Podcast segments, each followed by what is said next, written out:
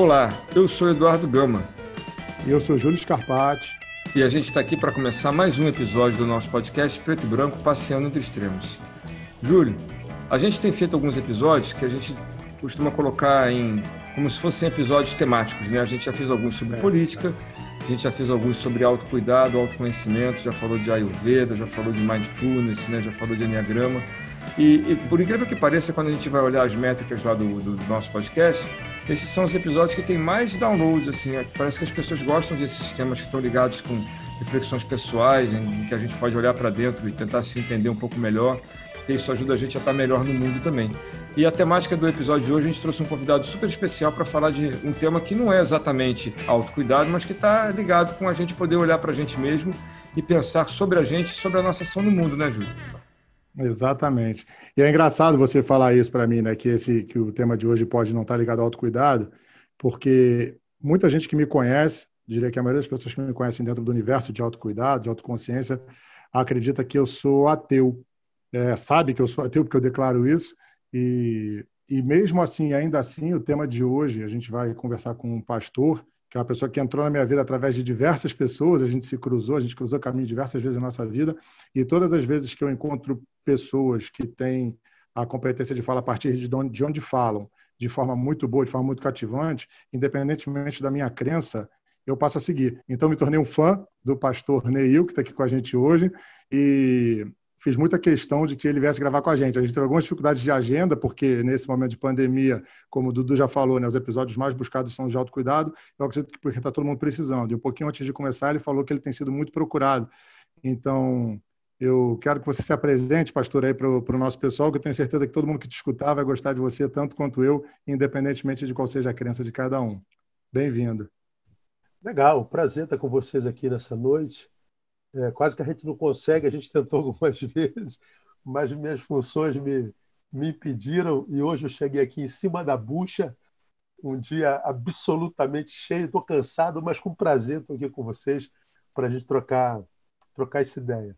Bom, meu nome é Neil Barreto, eu tenho 54 anos, sou pai de duas, duas crianças, uma de 28 anos, que é psicóloga, outra de 25 anos, que é bióloga, casado com a mesma mulher há 32 anos, me graduei em teologia e filosofia na minha juventude e, é, por vocação, me tornei pastor é, batista. Sou pastor da mesma igreja há 30 anos, uma igreja ali na área de Sulacap e Realengo, Igreja Batista Betânia, e tenho tentado viver a minha fé da forma mais humana possível, uma fé que dialogue com quem professa outro tipo de fé, inclusive com gente como o Júlio, aliás, como o, é, como, como o Júlio, que diz que não tem fé em coisa alguma, né?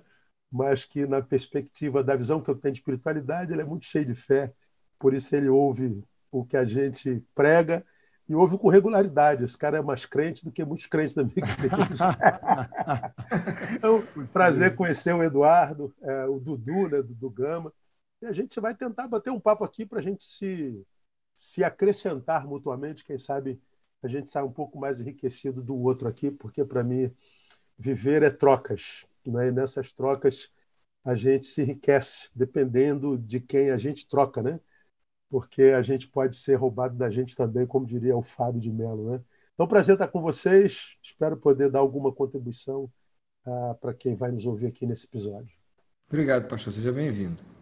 Muito obrigado de verdade. Né? Eu, é, já pegando um pouquinho do que você falou e até a forma como eu me apresentei, né? apesar de ateu, eu tenho muito interesse em qualquer área que lide com desenvolvimento humano. Você falou das suas duas filhas, é, dos seus dois filhos, né? psicóloga e biólogo, e são duas áreas que também estão ligadas a desenvolvimento humano e muito mais próximas talvez da ciência, que é o que a gente faz. Estou me formando em psicologia agora, mas eu sou apaixonado por desenvolvimento humano e, e quando eu te ouço e quando eu ouço muitos outros líderes religiosos, assim como o Fábio de Mello que você acaba de citar é, eu ouço com muita atenção, porque tem muita gente falando coisa muito boa em diversas áreas do conhecimento, em diversas áreas é, da fé também. E a primeira pergunta que eu te faço, até porque do lugar que eu falo talvez eu, eu não saiba muito isso, é: você falou que você é da Igreja Batista, da Igreja Batista há 30 anos. Eu entendo um pouquinho essa diferença entre as igrejas batista, igrejas, é, as igrejas neopentecostais, a Igreja Católica que você cita, é, mas você disse que você é um pastor que está muito conectado a questões humanas, a um humanismo. E eu queria que você descrevesse é, como que você enxerga a tua igreja é, na, na relação com o ser humano e com a sociedade, e se você vê alguma diferença ou alguma similaridade com as outras igrejas, com as outras denominações é, cristãs ou não. Então, como, como protestante, a gente vem de uma tradição cristã, e essa tradição cristã, evidentemente, o nome já acusa, está baseada sobre os ensinos do Cristo.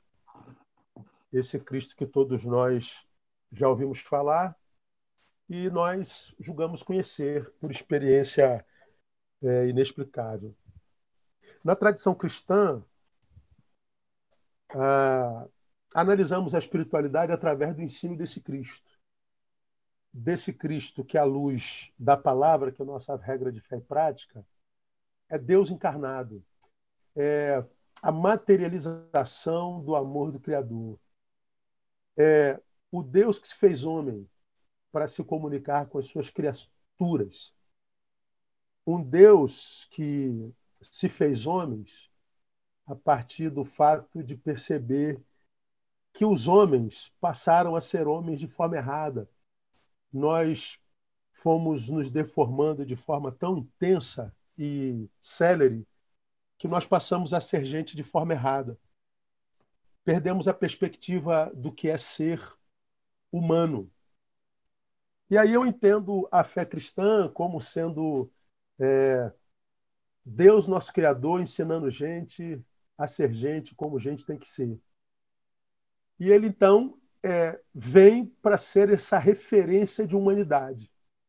E ele nos ensina a amar, ele nos ensina solidariedade, ele nos ensina generosidade, ele nos ensina conluio, ele nos ensina serviço, utilidade.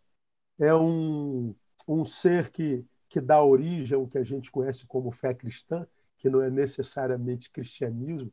O cristianismo está mais para Constantino do que para Jesus de Nazaré, não é? Então, a, a, a fé que eu vivo, vivo na perspectiva desse Cristo humanizado, desse Cristo que veio nos ensinar a ser gente como gente tem que ser. Portanto, gente como é gente, quando é gente como gente tem que ser, olha para outra gente independente da sua fé, porque a gente entende que o outro tem o seu valor intrínseco porque ele é vida, porque ele está vivo.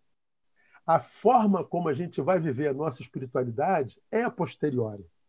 É a posteriori. A priori, nós somos irmãos de raça. A priori, nós somos irmãos de existência. Nós somos caminhantes da mesma jornada, estamos no mesmo trilho.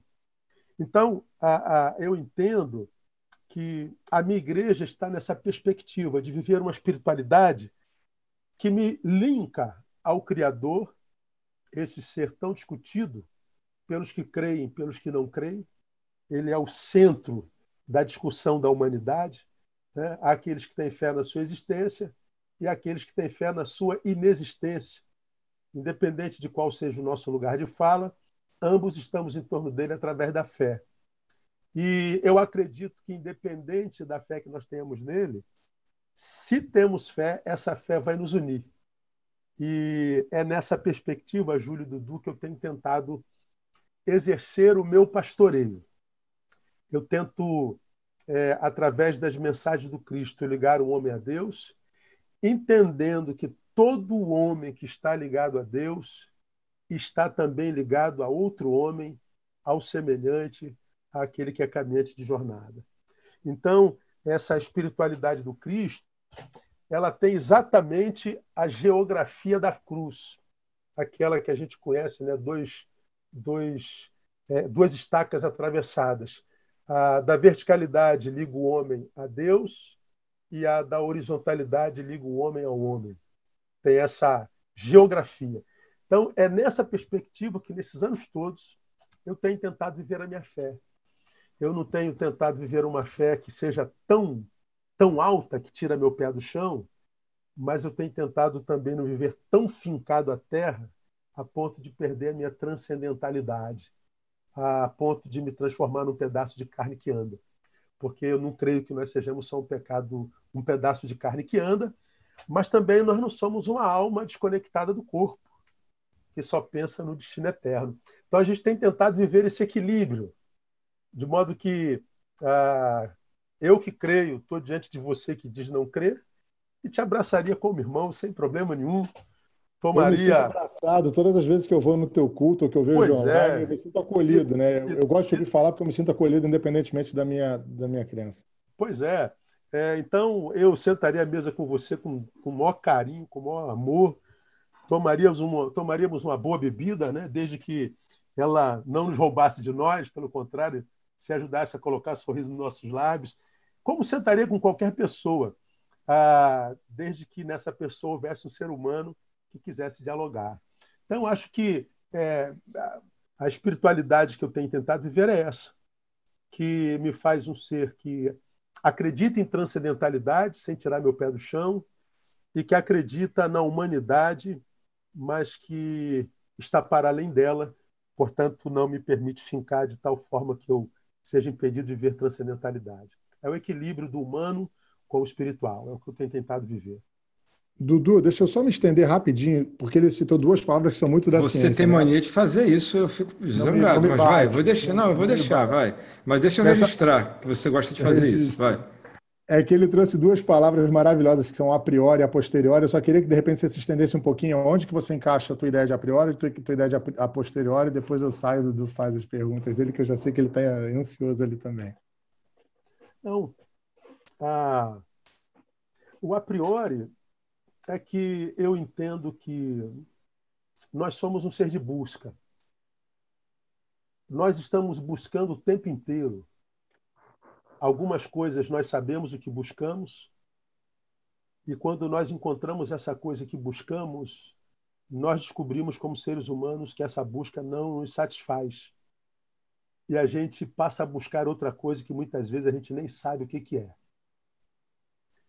Pois bem, por que, que nós temos, nós somos esse ser de busca? Porque ah, na tradição cristã nós somos criados à imagem e semelhança de Deus, nós somos a imago Dei, e o Deus da tradição cristã é um Deus que busca.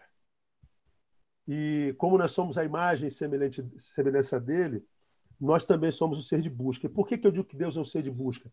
Porque ele veio buscar e salvar aquele que se havia perdido, aquele cuja humanidade foi deformada depois que o que nós conhecemos como pecado na tradição cristã nos deformou a humanidade. Então Deus passa a buscar esse homem deformado ah, passa a buscar esse homem é, idealizado por ele, nesse homem deformado pelo que a gente conhece como pecado, ou, ou que a gente poderia chamar de errar o alvo. Nós é, é, perdemos o trilho da nossa, da nossa existencialidade. Então, é, Deus é um Deus que nos busca antes de nós buscá-lo. Portanto, quando eu digo que meu encontro com Deus é a priori, é, porque ele me buscou, me achou, e quando ele me acha, ele não fica comigo para si. Ele me devolve a mim na, na ideia de fazer com que eu encontre você.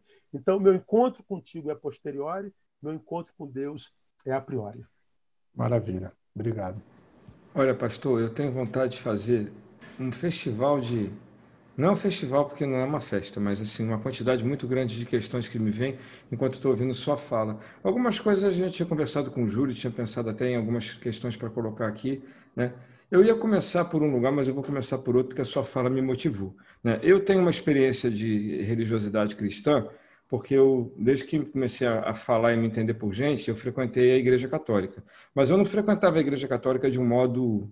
Eu não estava passando por lá. Né? Até bem pouco tempo atrás, eu era aquele cara que já tinha participado de todas as pastorais, menos a pastoral da família, porque eu não fui casado, mas eu participei de todas as pastorais, fui ministro da palavra, ministro da Eucaristia, eu já compunha música religiosa, eu conheço muito bem o inário litúrgico, eu dava curso para a Diocese de Nova Iguaçu, fazia curso em São Paulo, então eu era realmente uma pessoa bastante engajada.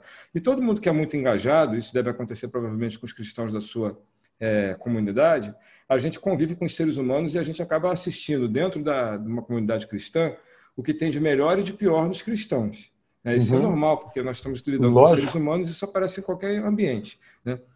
A, a, minha pergunta é a seguinte: a gente tem né, um cristianismo em que você tem um, um texto que pode ser interpretado e que está sempre em disputa. O que, que significa isso? Que a palavra de Deus como, assim, como o senhor é, coloca na Bíblia, né, ela não tem uma interpretação única. É um elemento de disputa. Ele pode ser utilizado tanto por um fundamentalismo religioso que justificaria alguns massacres, até os maiores gestos de bondade né, que, que, levariam alguém a doar a própria vida para poder salvar a vida do outro. Então a gente tem alguns antagonismos no texto sagrado, vamos chamar assim, que nascem dessas interpretações diferenciadas. Depende para onde a gente resolve, é, a gente resolve olhar. Eu estou falando primeiro dos cristãos que às vezes não se comportam muito bem de acordo com o cristianismo e faço uma ponte com essas questões de interpretação, que acabam fazendo com que a gente se permita certas liberdades por conta da própria necessidade humana da vivência. A gente não consegue o tempo inteiro ficar andando em cima de uma cordinha muito estreita, porque a gente acaba despencando para um lado ou para o outro. A minha pergunta para você, pastor, é a seguinte: é, qual é o caminho para a gente fazer uma boa leitura do que a gente chama, do que os cristãos chamam de palavra de Deus? Já que a gente pode olhar para vários trechos e pegar informações que são aparentemente antagônicas, tanto para um cristão quanto para alguém que não é cristão, que é alguém que olha para a Escritura Sagrada apenas como um texto né, literário. A gente vai conseguir encontrar questões antagônicas. O que, que a gente sabe, como é que a gente sabe que está fazendo uma boa escolha? Não é para a gente ter um bom comportamento, né, no sentido de que a gente está falando de uma moral, mas para a gente estar tá coerente, congruente com aquilo que a gente diz ser. Né? Como é que, aonde que eu, por onde eu caminho no livro sagrado, chamado Bíblia, para poder ter um comportamento mais congruente possível com aquilo que eu mesmo digo que é o comportamento de um cristão? Muito boa pergunta. Jesus é o filtro. A figura de Jesus é o filtro. É, algumas considerações. Primeiro, é, nós que somos da fé acreditamos que a Bíblia é um livro sagrado.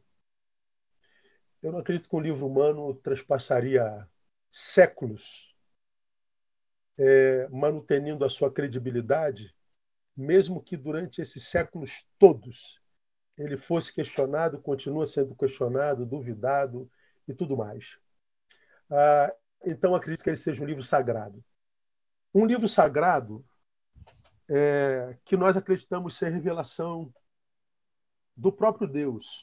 De modo que nós entendemos na tradição cristã que para a gente entender a Bíblia, nós só podemos fazê-lo se for pelo Espírito do próprio Deus, que é o seu autor, que é o seu soprador, que é o seu revelador. A Bíblia, se não lida com a ajuda do que a própria Bíblia chama de Espírito Santo, ela pode ser um livro bastante perigoso, porque ela vai depender da interpretação do seu leitor, vai depender do caráter do seu leitor, vai depender da intenção do seu leitor. Então, há uma, há uma frase na teologia cristã que é muito comum, a, traspassa pelos seminários, que diz que a Bíblia é a mãe de toda heresia. Toda heresia que você conhece no caminho é, da história humana nasceram da Bíblia. Por quê? Porque ela foi lida por gente mal intencionada, por gente com segundas intenções, gente que iria ler para si, para utilizada para fins é, é, distoantes daqueles para o qual nós acreditamos ela foi revelada. Portanto, não leram pelo Espírito de Cristo. Leram muito mal intencionado. A história está coberta disso aí. Ah, por exemplo, ah, nós pegamos a história das cruzadas, quando, em nome da fé, povos foram dizimados, transpassados, humilhados, vilipendiados. Isso no passado. A gente pega hoje, gente lendo um texto sagrado e usando para fins políticos, usando é, para justificar a sua ira, para justificar apedrejamento, para justificar humilhação, para justificar toda, toda sorte de maldade e de perversidade. Então, quando, quando, na minha perspectiva, falo em meu nome, em nome de mais ninguém, não falo nem em nome dos cristãos, quando eu leio a Bíblia Sagrada, Dudu, e, e tento extrair dela alguma ação para o tempo de hoje, eu passo essa palavra pelo crivo chamado Jesus Cristo. Como Jesus leria esse texto? O que esse texto é, me transmite, ou seja, o que eu capto desse texto pelos óculos da minha leitura, pela leitura da minha subjetividade, o que eu captei dela. e intento, é, devo pôr em prática. Se Jesus estivesse no meu lugar, ele faria isso? Não, não, ele não faria isso. Então, esse texto, na minha concepção, já está sendo de forma errada, lendo de, lido de forma errada. Então, por exemplo, eu vou dar um, um exemplo prático. Eu, eu costumo dar uma caminhada na praia de manhã. Eu tento me exercitar todas as manhãs porque eu quero morrer um pouquinho mais velho. É, quanto mais velho, melhor, não é? Bom, eu estava saindo da praia, da minha caminhada, eu tenho uma moto, subi na moto para voltar para casa. Nessa caminhada, Júlio, é, tinha uma menina por volta de 17 anos, vestida de branco, turbante branco, com as suas guias. Claramente uma adepta do candomblé que estava é, fazendo a sua cabeça, fez a sua cabeça. É uma consagração lá à sua entidade. E atrás dela vinha três meninos, vinham três meninos perturbando, atirando a sua paz, chamando-a de macumbeira, de filha do diabo, é, serva de Satanás. E essa menina, ela começou a andar mais rápido, com medo daqueles meninos que a humilhavam, a atormentavam. Eu parei minha moto do lado e falei, pô, vamos parar com isso aí? Vamos respeitar a fé dos outros? Vamos respeitar a menina? Vamos respeitar?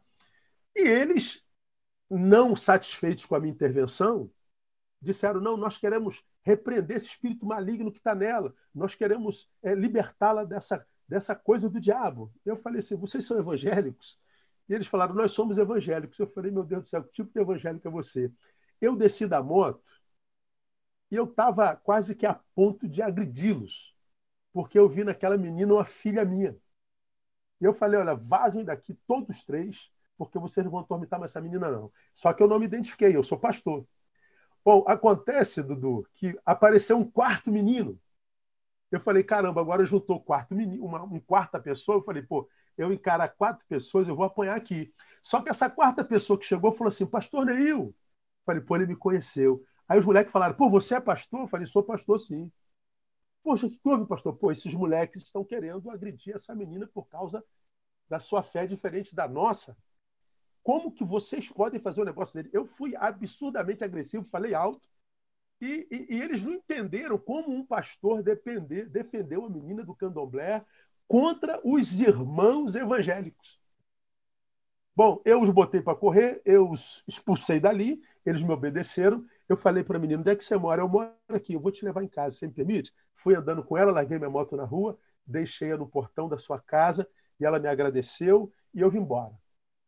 Aí, o, o que, que eu quero exemplificar com isso? Eu sou um evangélico que briguei com outros evangélicos por causa de uma pessoa de outra fé. Bom, elas, os meninos, agrediam essa menina em nome da fé deles. Eu defendi essa menina em nome da minha fé. Agora, qual é a gravidade disso, Júlio e Dudu? Nós temos a mesma fé, mas a forma de praticar essa fé é completamente diferente. Por quê? Porque eu acredito que a minha atitude defendendo aquele ser humano, porque o ser humano é maior do que a sua religião, o ser humano é maior do que o seu sexo, o ser humano é maior do que a sua profissão, o ser humano é maior do que a sua cor, é o que eu ensino e é o que eu aprendo quando eu leio a Bíblia Sagrada a partir da, da lente de Jesus. Agora, eles acreditam que agredir aquela menina de outra fé é uma atitude bíblica, só que não passa pela lente de Jesus de Nazaré. Então, como é que a gente lê a Bíblia? Para que a gente não se engane de forma alguma. É usar Jesus como filtro.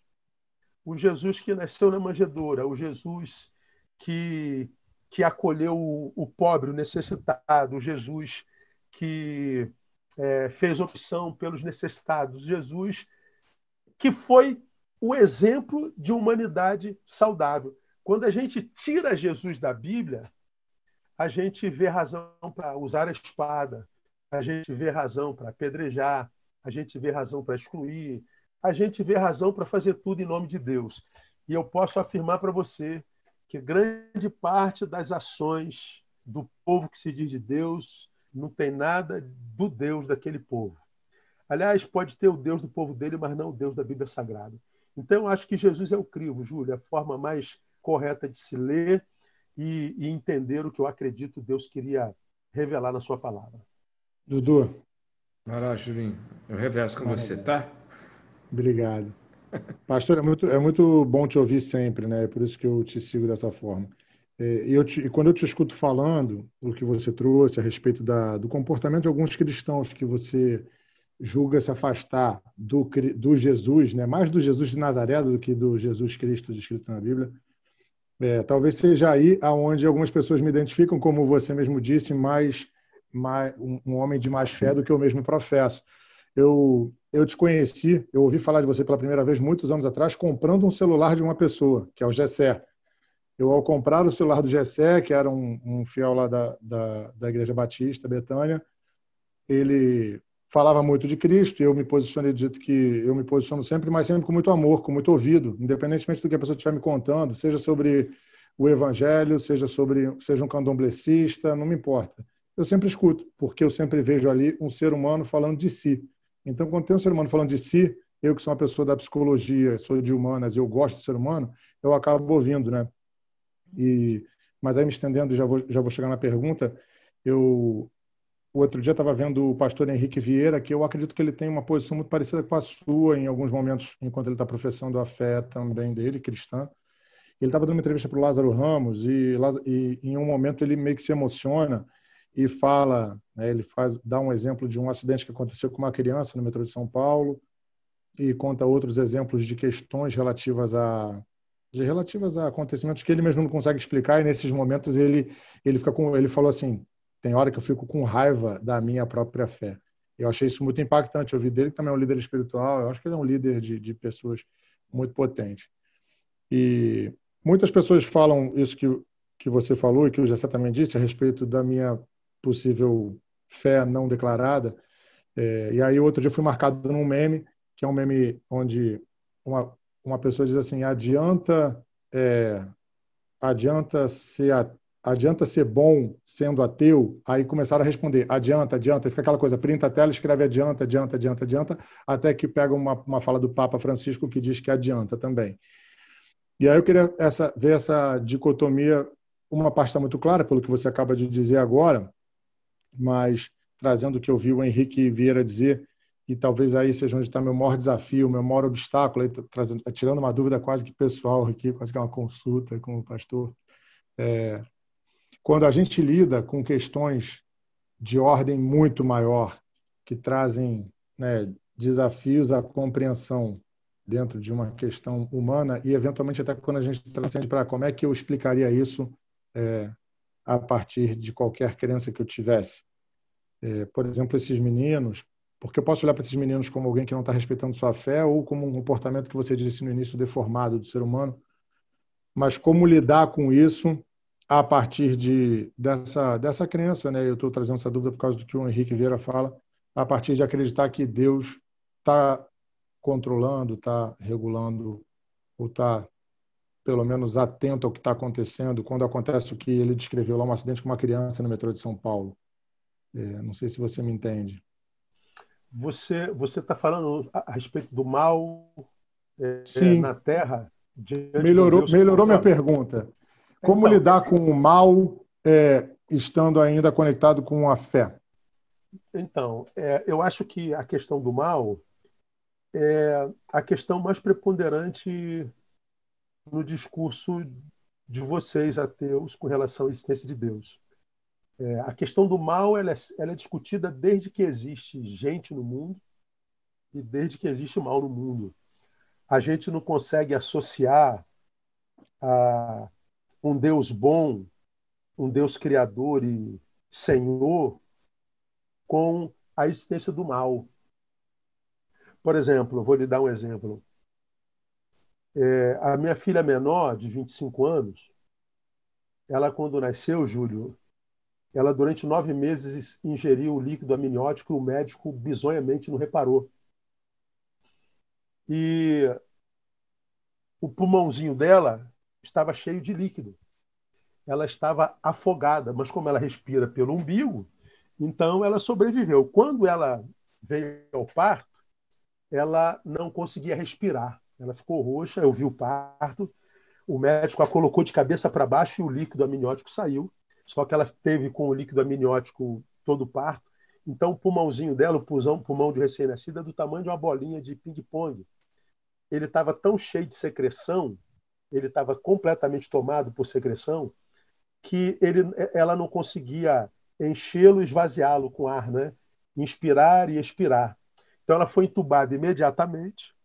E o médico falou que dificilmente ela sobreviveria, porque havia tanta secreção e não dava para tirar essa secreção do pulmão.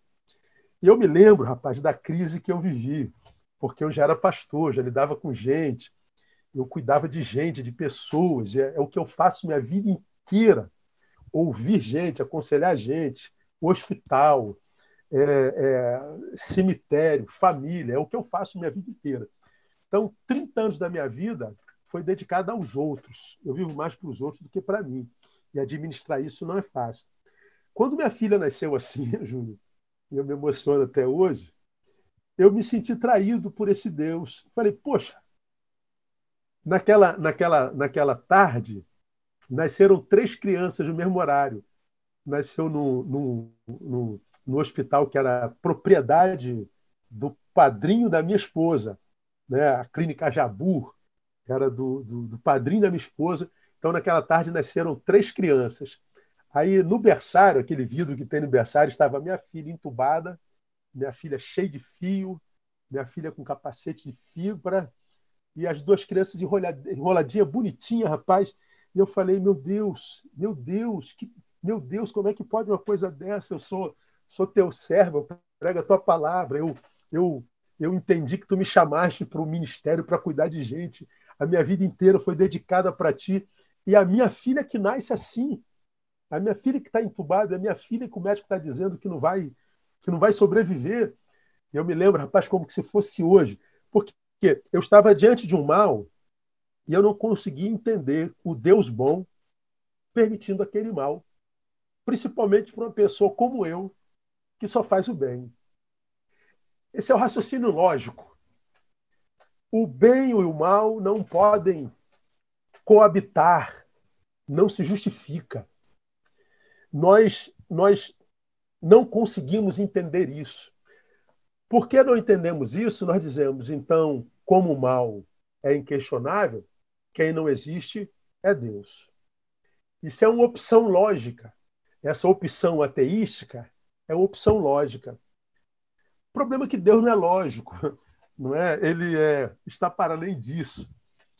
Aí eu, eu, eu conto uma outra experiência. Eu estava na, num fórum na UFRJ sobre cidade, saúde e espiritualidade. E eu fui para representar a, a espiritualidade. Eu fiz a minha fala, tinha um psiquiatra comigo, tinha um antropólogo comigo, uh, tinha um gestor, um político comigo na mesa tal, e cada um deu a sua fala na sua área, e depois veio o debate, veio as perguntas. Né? E eu terminei minha fala citando Salmo 34, versículo 8. Eu não falei sobre a Bíblia, mas eu terminei dizendo: provai e vede que o Senhor é bom. Eu terminei assim. Nos debates, cada um recebeu pergunta da, da rapaziada, um meio acadêmico, você sabe que o, que o acadêmico sabe tudo, né? Vocês são professores, são alunos, o, o universitário sabe tudo, ele só não sabe que não sabe quase nada. Ele vai saber disso lá na frente. O resto ele sabe. Então levanta um acadêmico e me faz a pergunta assim, pastor, a sua fala me surpreendeu. Eu nunca imaginei que um pastor podia falar assim. Mas no final o senhor estragou tudo. Sim mesmo. Porque há um problema semântico na sua última fala. O senhor citou um versículo da história da carochinha, da Bíblia. Olha como é que ela trata a Bíblia, que é meu livro de fé. A Bíblia é a história da carochinha. O senhor citou um versículo da história da carochinha.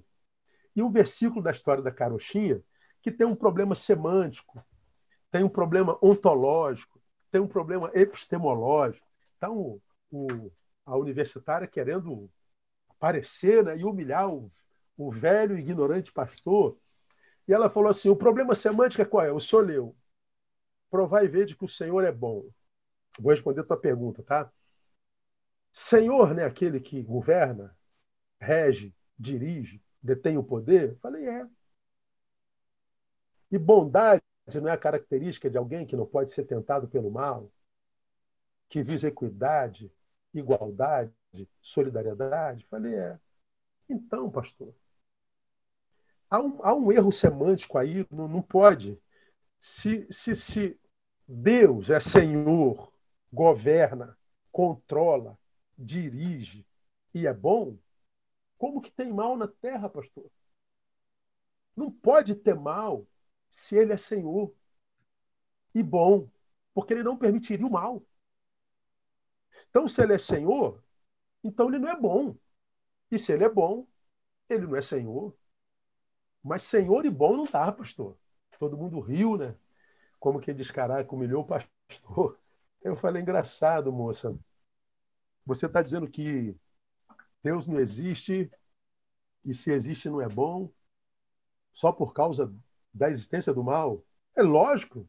Como que a gente justifica o mal diante de um Senhor que é bom? Eu falei, engraçado. Eu creio em Deus exatamente por causa da existência do mal. Como assim? Se Deus fosse acabar com o mal na terra, perguntei a ela, você ficaria viva? Silêncio. Você é perfeitamente boa? Não, ninguém é. Todos nós carregamos maldade em nós. Então, Deus, para acabar com o mal na terra, teria que acabar contigo. Teria que acabar comigo. Teria que acabar conosco. Porque todos nós somos contaminados pelo mal. E por que, que Deus não acaba com o mal na terra para preservar a nossa vida? A existência do mal, para mim, é produto da bondade de Deus. É produto da bondade dele pelo Neil, porque se ele fosse acabar com o mal na terra, acabaria comigo, acabaria contigo. Uhum. E eu acho a vida, a despeito do mal, uma vida maravilhosa. Eu tenho uma Andréia na minha vida, brother. Eu tenho uma esposa. Eu tenho duas filhas lindas. Eu tenho amigos maravilhosos. Eu carrego o mal em mim e eu conheço meu índice de maldade, cara. Eu sei o que eu sou capaz de fazer. Eu conheço meu índice maldade. Eu não vivo auto-engano do. do, do eu, eu, eu, eu, não me, eu não sei do que eu sou capaz, eu sei do que eu sou capaz. Eu sei do mal que eu sou capaz de fazer. Mas, porque eu acredito que há um Senhor que é bom, ele me capacita para não praticar esse mal. Ele não precisa acabar com o mal para que a vida seja boa. Ele só precisa nos capacitar. Isso, para mim, Júlio, é a espiritualidade. A espiritualidade na qual eu creio é Deus em nós. Esse Deus que a gente nunca vai explicar, que eu só posso crer nele pela fé. Pastor, prova a existência de Deus. Quando eu provar a existência de Deus, eu não preciso mais de fé. Como eu diria para você, me prova que Deus não existe. Você também não pode provar que Deus não existe. Ninguém pode. E nem, e nem pretendo, porque nem eu não acredito nisso. Né? Nem Exata... pretendo, não acredito nisso. Exatamente. Então, eu e você, o crente e o ateu, vivem de fé. E nós dois vivemos em torno desse cara chamado Deus que todo mundo discute é a inexistência, a inexistência mais discutida do mundo, mais discutida do planeta. E essa, essa discussão sobre Deus, para quem não crê nele, para mim é uma incongruência. Por quê? É, se eu não acredito em gnomo, você nunca vai me ver falando sobre gnomo. Você nunca um vai debate sobre gnomo. Nunca. Você nunca vai me ver discutindo sobre Saci Pererê. Mas a discussão sobre Deus é eterna. Eterna. E por quê? Porque grande parte das suas criaturas não creem nele e nós respeitamos isso. E é, acho que cada um tem direito de viver isso.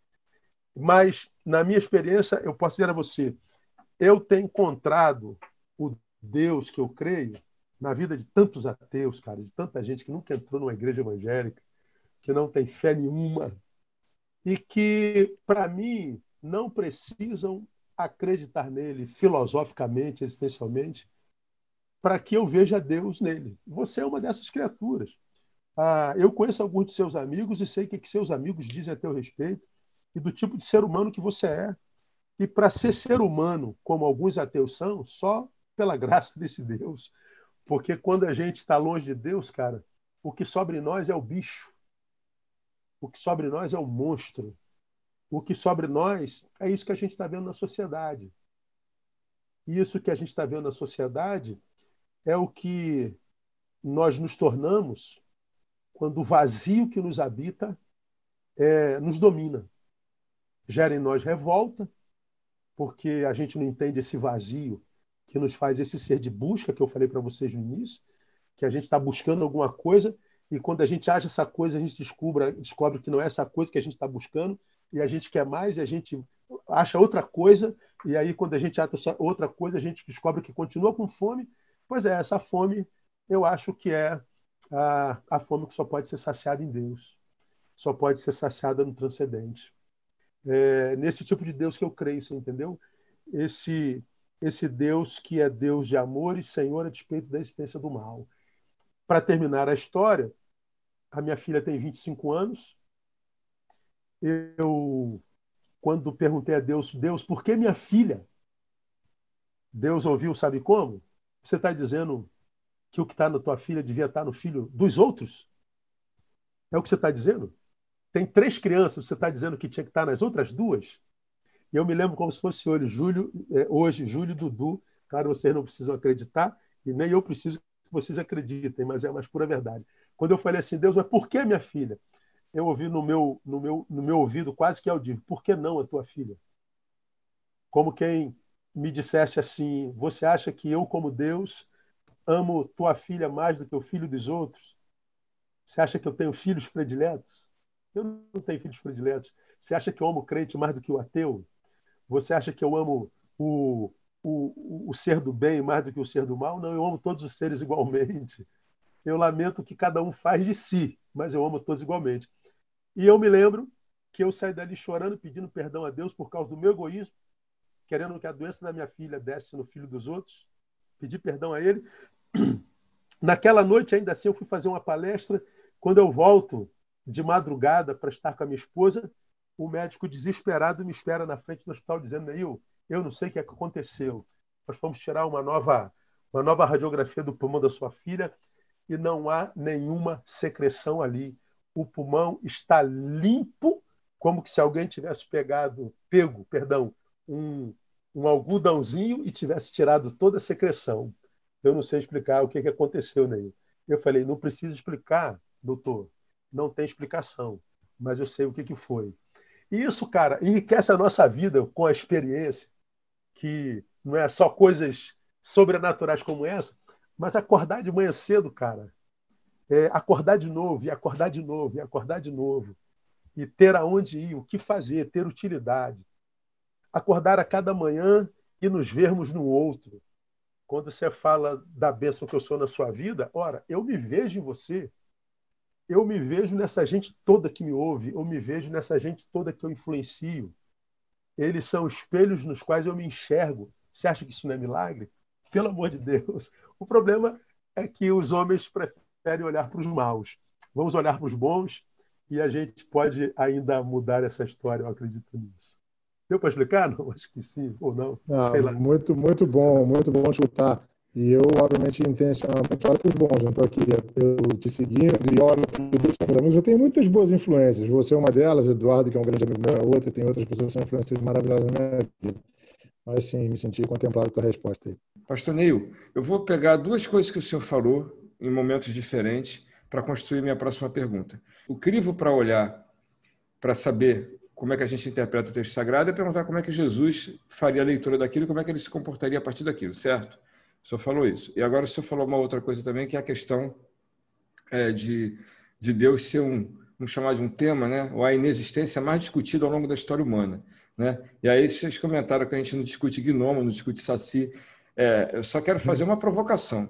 Tá? Claro. Talvez é, as pessoas não persigam em nome do, do saci, não matem em nome do gnomo, né? não escravizem em nome do, da cuca, e por isso, como fazem tudo isso muitas vezes em nome de Deus, talvez por isso essa discussão esteja sempre em pauta.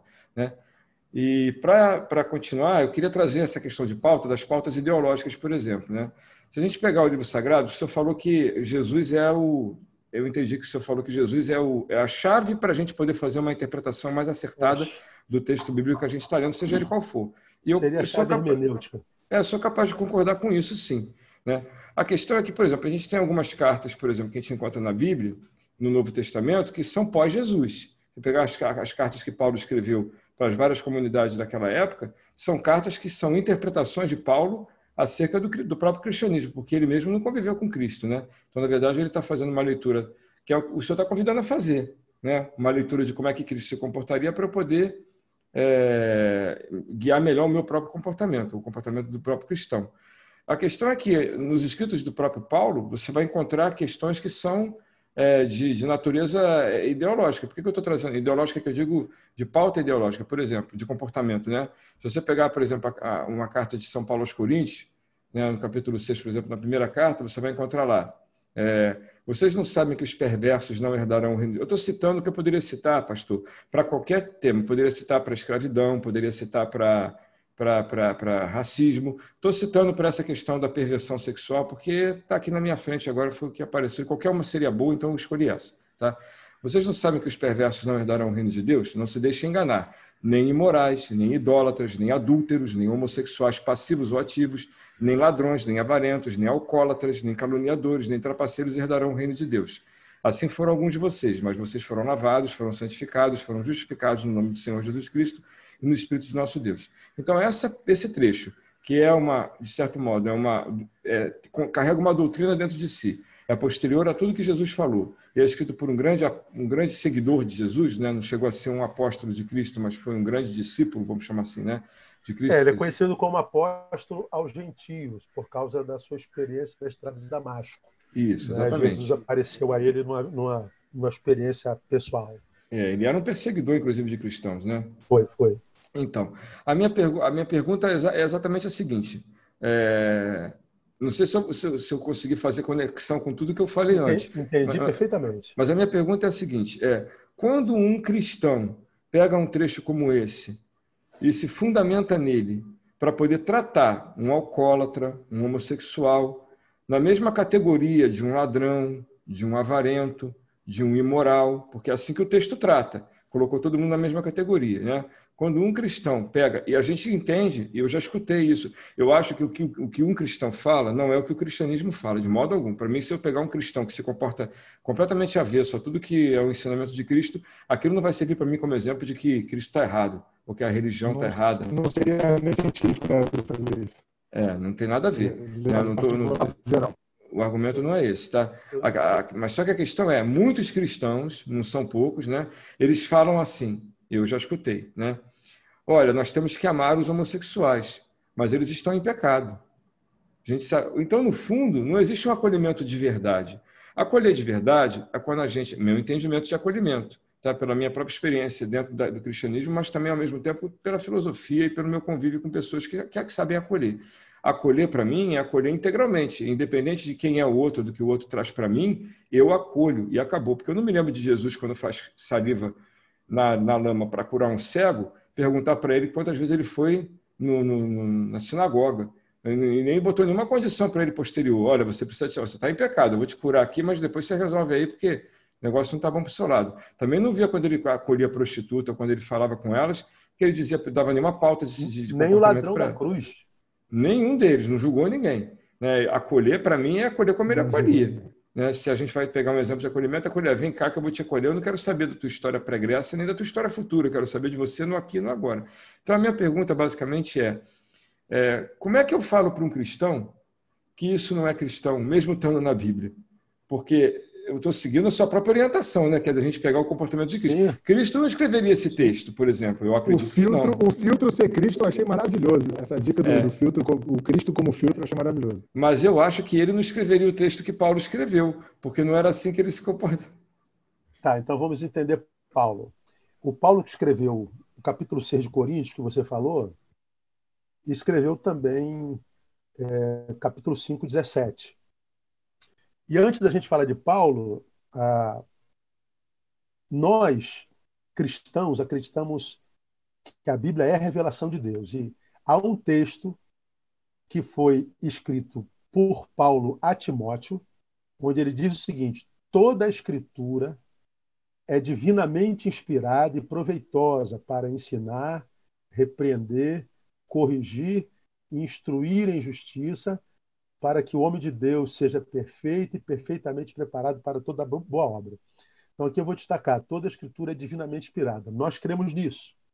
Então, nós cremos que o que está na Bíblia é de inspiração divina. Tudo, tudo. Bom, no meio cristão, existem três é, fontes é, de leitura sobre esse texto. Há quem acredite que a Bíblia ela é a palavra de Deus. Há uma corrente cristã que acredita que a Bíblia contém a palavra de Deus. E há uma corrente que diz que a Bíblia se torna a palavra de Deus. Então existem três correntes. Então são correntes interpretativas, são correntes hermenêuticas, né? Então são são visões teológicas, ou seja, visões humanas a respeito do que a Escritura diz. Eu sou daqueles que acredita que ela é divinamente inspirada. Portanto, quando a gente lê texto como esse que você citou de Paulo, como é que nós lemos? Paulo, ele disse que pelo que se alguém está em Cristo, ele é nova criatura. As coisas velhas já passaram, eis que tudo se faz novo. É dessa palavra que nós tiramos o que nós conhecemos como conversão. E Fulano se converteu, ou seja, ele se encontrou com Jesus de Nazaré, teve encontro com ele, e ele se tornou uma nova criatura. Portanto, as coisas velhas passaram e tudo se fez novo. Portanto, o que é, bebia não bebe mais, o que se prostituía não se prostitui mais, aquele que matava não mata mais, aquele que roubava não rouba mais. Um novo ser é gerado nele, nessa experiência mística que ele tem com Jesus de Nazaré. Então, quando Paulo, lá na frente, escrevendo a igreja de Corinto, que ficarão de fora essa gente, primeiro ele fala nessa perspectiva. Ah, ele está dizendo aquele que não passou pelo novo nascimento ficarão de fora. Mas uma coisa que na, na interpretação desse texto a gente tem que levar em conta é que Paulo está escrevendo a igreja de Corinto. A igreja de Corinto é uma igreja muito específica no Novo Testamento. Ela estava numa cidade absolutamente cosmopolita, é uma cidade única naquela região da Grécia que tinha dois portos. Portanto, hoje ela seria São Paulo brasileira. É uma cidade que, porque tinha dois portos, ela tinha um comércio absolutamente gigantesco, o maior da época. Era uma cidade eclética a nível religioso, portanto, era uma, uma igreja, uma, uma, uma cidade muito sincrética, que tinha templo para Afrodite, para Zeus, para Apolo, para muitos deuses, muitos deuses. Então, era uma igreja que vivia uma, um sincretismo religioso.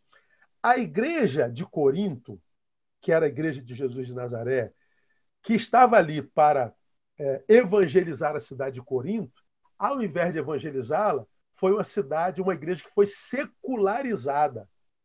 Ou seja, ao invés do, do, da fé cristã influenciar aquela cidade sincrética, o sincretismo, o secularismo adentrou a igreja. E aí os costumes anteriores à fé foram vistos no contexto daquela eclesiologia, daquela igreja local. Então, quando Paulo diz assim, ó, o todo beberrão, o beberrão cristão, o, o, o, o, que, o que mente, o que se prostitui, ou seja, aquele que diz ser de Cristo, mas não vive como se de Cristo fosse. O resumo da ópera é: os hipócritas ficaram de fora, os que têm duas caras. Então, a, a, o problema da Bíblia é que todo mundo quer interpretá-la sem conhecer contexto histórico, sem conhecer a, as, a etimologia da língua a hebraica e a grega, sem conhecer hebraísmos, vícios da língua, sem conhecer o contexto histórico. Pega um texto fora do contexto e, como a gente diz, todo texto fora do contexto é pretexto para uma heresia nova. E hoje, lamentavelmente, a fé cristã, como muitas outras fés, tem lá os produtores de heresia. É, por exemplo, querer atacar uma menina porque ela está vestida de branco é heresia. É, olhar para um alcoólatra e não acolhê-lo com, com generosidade, a fim de tentar livrá-lo disso, mas antes, pelo contrário, dizer você não vai entrar no reino de Deus, dizer para alguém que, que, que, que mente, alguém que é gente da forma errada, alguém que é gente que não consegue amar-se.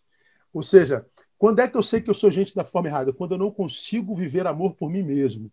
Eu, se eu não me amo, eu estou sendo gente da forma errada. Então, eu acredito que ah, o Cristo ele veio para nos ensinar, como eu já falei, a ser gente da forma certa. Agora, o que, que acontece? A Bíblia é um livro que todo mundo pode abrir e ler, mas, infelizmente, não é todo mundo que está capacitado para interpretá-lo. Mas, ainda assim, tentam interpretá-lo. É como eu costumo dizer, para uma pessoa fazer uma, uma cirurgia qualquer, ele tem que passar pela universidade, ele tem que fazer é, o seu preparo. Para você, Júlio, sentar e ouvir a pessoa com uma escuta profissional, porque ouvir é muito mais do, do que captar som, você sabe disso. Então, para você aconselhar, você tem que passar por uma universidade. Você, para dar aula para os seus alunos de matemática, de português, você tem que passar pela universidade. Agora, para interpretar a Bíblia, a gente acha que qualquer um pode fazê-lo e não pode. E é exatamente por causa disso que tem tanta gente usando a Bíblia para matar, para julgar, para destruir, para apedrejar. E qual é o dano disso? É que por causa desses mensageiros, as pessoas desistem da mensagem, lamentavelmente. Mas a mensagem do Evangelho é maior do que qualquer mensageiro. E o problema é que os mensageiros incompetentes, que não sabem que o são, têm tentado interpretar a Bíblia de uma forma equivocada e têm dado nisso, numa religião beligerante, numa religião polarizada, numa religião de juízes, numa religião de gente desumanizada. Agora, eu afirmo, Deus não tem nada a ver com isso. Deus não tem nada a ver com essa gente beligerante, Deus não tem nada a ver com essas mensagens que são pregadas em nome dele, Deus não tem nada a ver com o mal que é praticado em nome dele, Deus não tem nada a ver com isso. Isso é problema dos seus mensageiros, que eu acredito que cada um deles vai dar conta a esse Deus. Porque o Deus que a gente encontra na Bíblia é o Deus que acolhe. Agora, para terminar minha fala, acolher não significa necessariamente concordar. Né? Então eu posso te acolher e dizer, Júlio, eu te acolho, te ajudo, mas não concordo contigo, sem problema nenhum. Ok? Obrigado, pastor. É, eu achei legal, eu achei muito bom ouvir você falando sobre isso e trazendo essa provocação que o Dudu trouxe.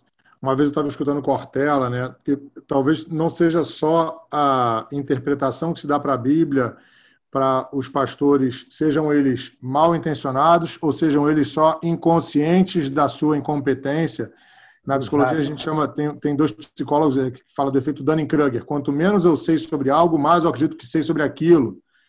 E eventualmente é uma pessoa talvez bem intencionada, lendo uma tradução da Bíblia. Por que, que eu digo isso? No, assistindo o Mário Sérgio Cortella, que é um filósofo que também seguiu durante muitos anos uma trajetória dentro do, do cristianismo, ele estava falando sobre os pecados, eu acredito, e sobre os mandamentos. Não cobiçar a mulher do próximo. Ele falava desse mandamento, que lá atrás, é, quando você lê na, no original, é não cobiçar o boi, a terra e a mulher do próximo. Ele fala, se você lê uma tradução hoje, não cobiçar a mulher do próximo, e, e, e interpretar ela dentro dos conceitos atuais, isso vai ter um significado. Se você fosse interpretar isso dentro dos conceitos é, ancestrais, era uma ideia de que na época se tinha de que a mulher era uma propriedade do homem também. Então, era uma escritura feita para um contexto específico. E aí, dentro do texto que o Eduardo traz, quando coloca ali talvez é, diversas categorias, né, o, a prostituta e talvez um, pelo menos o que no meu ouvido soa mais é, desconfortável, porque eu entendo, pastor, quando a gente fala, e aí é, responde se você achar, se você se sente confortável com isso. É, nesse mesmo contexto do texto que o Cortella questiona, né, E, e ele diz: você tem que tentar entender, como, como você está trazendo para a gente, o contexto da época. Exato. Quando estava lá a mulher ao lado do boi e a mulher ao lado da terra. Isso era um contexto da época em que isso foi escrito, significava uma coisa, tinha uma simbologia, uma significância que era exclusiva da época. Se esse mesmo Paulo escrevesse isso hoje, talvez ele escrevesse com outras palavras. Aí eu, eu trago isso pelo seguinte: quando a gente coloca no mesmo texto o alcoólatra, é, a prostituta, eu acho que todos merecem respeito e acolhimento, mas você ser alcoólatra, você ser uma prostituta, não é bom para você, provavelmente não é bom para você, mesmo que você acredite que é. Também tem uma questão psicológica aí de efeito Dunning-Kruger, mas não seria isso que explica, é outra coisa. Mas quando ele coloca nesse mesmo, nesse mesmo texto, por exemplo, os homossexuais, eu não sei se é um erro de tradução, problema um, eu não conheço o original, eu não sei nem se existia alguma palavra que descrevesse isso há dois mil anos atrás, então não sei nem se essa palavra é, já é uma deficiência da tradução, ou se realmente era isso, ou se isso tem alguma coisa a ver com o contexto da época, porque existem outros textos que falam sobre isso de uma outra forma. Então, esse talvez principalmente seja um, porque quando você me fala no final, se a pessoa se ama, ela está conectada talvez com Deus, se ela não se ama, se ela tem a capacidade de se amar, né? E aí, quando essa palavra está ali naquele contexto, talvez pelo menos no meu ouvido, onde soa mais. Porque quando eu penso nas pautas, é, nas pautas positivas hoje, né, e, e, vejo que isso é uma coisa que fica meio, meio contraditória, não é contraditória, é, talvez soe pior nos nossos ouvidos. Eu entendo o que você está dizendo. E aí eu queria que você falasse um pouquinho mais sobre isso dentro dessa mesma pergunta que o Eduardo falou, trazendo esse contexto que eu tô, que eu estou tentando descrever de uma forma como um leigo, como eu sou um leigo da Bíblia. Né? Eu sou um leigo do Evangelho, apesar de gostar muito do filtro de Cristo. Muitas uhum. vezes eu penso, e até conversando com, com pessoas que se dizem cristãos, falo talvez Cristo interpretasse isso de uma outra forma. Eu gosto muito do Cristo, do Jesus Cristo, do Jesus de Nazaré. Eu acho ele uma figura importante de ser. É. Um dos grandes erros modernos hoje é tentar ler a Bíblia, que está escrita aí no período de 4 mil anos, com a mentalidade de hoje. Não dá. Eu não tenho como ler com a mentalidade de hoje aquilo que foi escrito naquela cultura. O princípio permanece, mas a, a, a prática muitas vezes muda. Por exemplo, hoje o homossexualismo é muito comum para nós. Isso de 30 anos para cá. Mas de 30 anos para trás, isso não era tão comum. O problema é que quando a gente fala da homossexualidade, nós não sentamos mais para ouvir o outro. A gente acredita de uma forma, a outra acredita de outra forma, e se eu falar diferente de você, você me apedreja, aí eu revido e apedrejo também. É, é, nós, nós fazemos parte de uma geração que perdeu a escuta. Nós não ouvimos mais. Por quê? Porque nós falamos demais nós perdemos a destreza, nós perdemos o que o, que o, o, o, o poeta chamava de escutatória.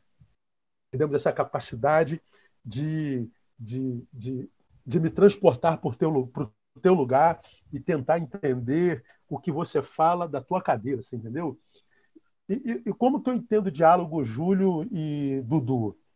Dialogar é sentar à mesa com o outro, não armado para convencer a ele de que ele está errado. Não, isso não é diálogo. Isso é um monólogo impositivo. Dialogar é o oposto, é sentar na mesa desarmado para, quem sabe, permitir ao outro te convencer de que o errado é você. Então, para eu sentar à mesa com o Júlio, que se diz ateu, eu que sou crente, além disso, pastor, desarmado para quem sabe você me convencer que Deus não existe, só se o cara for muito grande, brother. Sentar à mesa comigo, com um pastor evangélico, sendo ateu, pô, só se o cara for grande. Ah, não, esse cara vai querer enfiar Jesus na minha goela, vai querer enfiar a religião dele. Eu não quero, oh, não quero nem saber, pastor. Vaza, vaza, vaza. É assim que acontece hoje.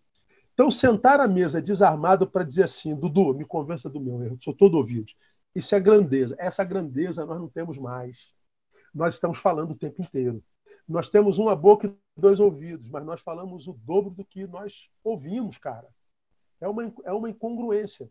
Então, quando a gente fala de homossexualidade, hoje nós estamos polarizados. Aqueles que dizem isso é, é pecado, vai todo mundo para o inferno, e o outro que diz é absolutamente normal. Bom, aí ninguém ouve mais ninguém. Eu não entro em discussões a respeito do tema, porque nunca se chega a denominador comum. Vou dar um bisuzinho aqui para vocês, porque a gente parece que está podendo dialogar. Se a gente analisa a homossexualidade só na perspectiva biológica, biológica vamos falar só da perspectiva biológica. O homem ele nasceu com um pênisinho, a mulher nasceu com a vaginazinha. E não é coincidência que um encaixa no outro certinho, bonitinho. Um foi feito para o outro. E quando encaixa, o homem joga um, um, um semenzinho lá dentro, que dali nasce uma vida. Bom, é assim que nós fomos criados. A natureza nos fez assim. Então, quando a gente que é cristão analisa a, a, a ser humanidade, vamos dizer assim, o, o ser humano como numa visão holística, numa visão integral, claro que a gente vai para além da natureza, vai para além do biológico. Mas, quando a gente analisa os textos sagrados, nós estamos diante de um contexto onde se analisa biologicamente. E o contexto é analisado biologicamente porque lá no Éden, uma questão edêmica, e no Gênesis, portanto genética, como a gente diz, está lá, criou é, é, homem e mulher, macho e fêmea, os fez. Como nós acreditamos na criação, não na, na, na teoria do Big Bang, então Deus criou homem e mulher. E a biologia nos faz crer que um foi feito para o outro. Tanto que a biologia da mulher com a mulher não encaixa. Hoje, hoje se relaciona? Se relaciona. Homem com homem não se não encaixa, mas se relaciona. É, os sexos iguais não se reproduzem. Então, biologicamente, parece que tem alguma coisa errada. Não tem como negar isso, correto?